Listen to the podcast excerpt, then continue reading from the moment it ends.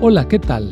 Soy el pastor Misael Castañeda y te invito a escuchar la devoción matinal Pablo, reavivado por una pasión, una serie de reflexiones basadas en el libro de los Hechos y las cartas Paulinas para nuestra vida hoy, escritas por el pastor Bruno Razo.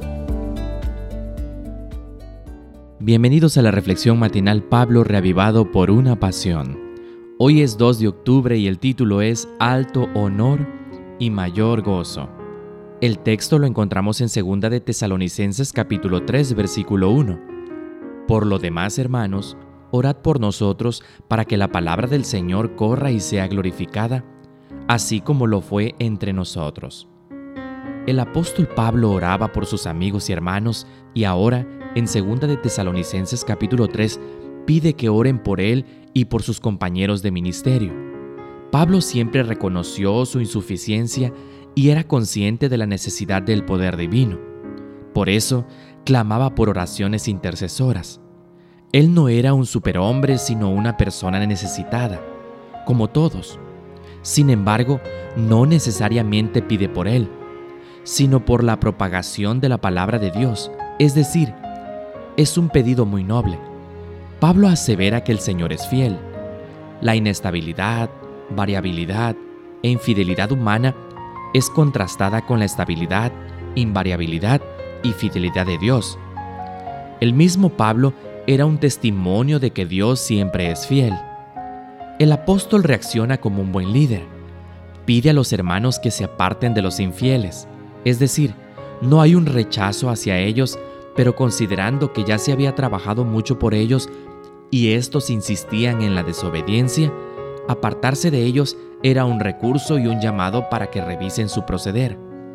Pablo también advierte a los que andan de manera desordenada y se entrometen en la vida ajena.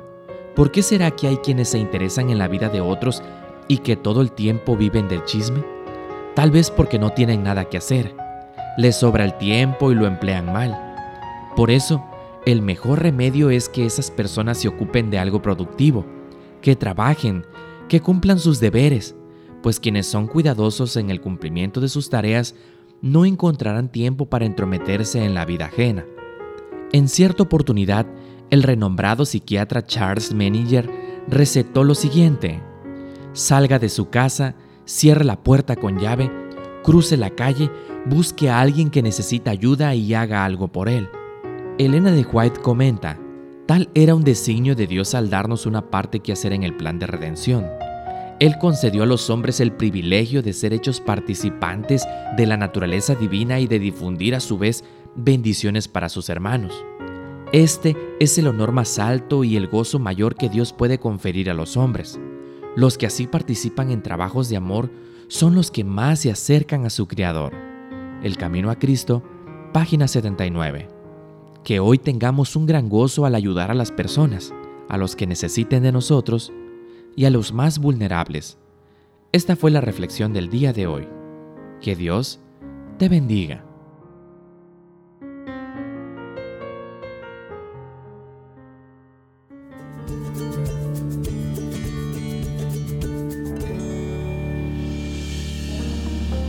Esta fue una producción de la Iglesia Universitaria de Montemorelos en México. Te saluda el pastor Francisco Soto. Hasta la próxima.